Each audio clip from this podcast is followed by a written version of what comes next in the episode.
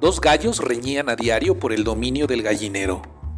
Un día uno de los gallos venció al otro y lo obligó a esconderse en un matorral. No contento con haber desterrado a su rival, el gallo vencedor se subió a lo alto del gallinero, extendiendo sus alas, mientras cantaba con todas sus fuerzas para cantarle al mundo su victoria.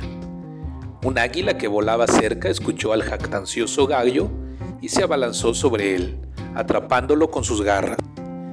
El gallo derrotado vio todo desde el matorral, regresó al gallinero y se quedó con todas las gallinas. Moraleja. Nunca presumas tu éxito, pues alguien querrá arrebatártelo.